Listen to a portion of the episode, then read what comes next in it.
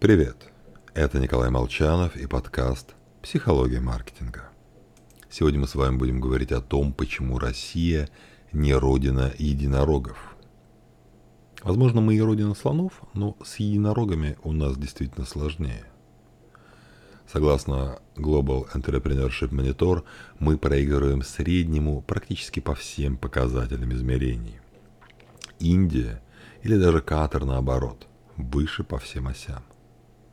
И отмечу, это было даже еще до февраля 2022 года. Даже в более стабильные времена перед запуском бизнеса многие любили поговорить о важности идеи, сбалансированной команды и инвестиций. Ждали, чтобы сошлись звезды. Никогда они не сойдутся. В бизнесе схождение звезд надо обеспечивать так же, как и закаты, вручную.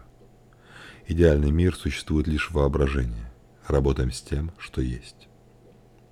Ну, а чтобы повысить выживаемость, помним статистику от стартап Genome Project. На изучение рынка и проверку гипотез стартап расходует в 2-3 раза больше времени, чем планировалось изначально.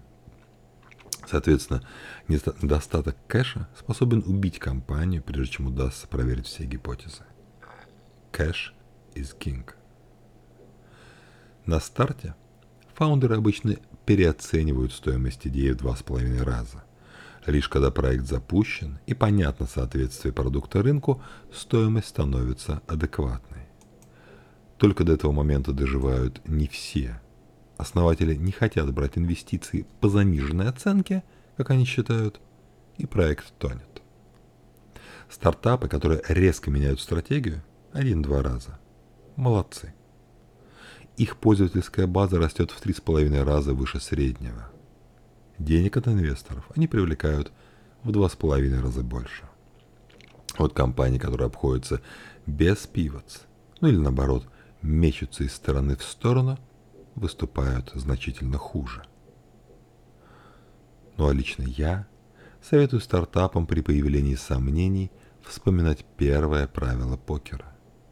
Если вы смотрите вокруг и вам непонятно, кто здесь новичок, тогда новичок – это вы. С вами был Николай Молчанов и подкаст «Психология маркетинга».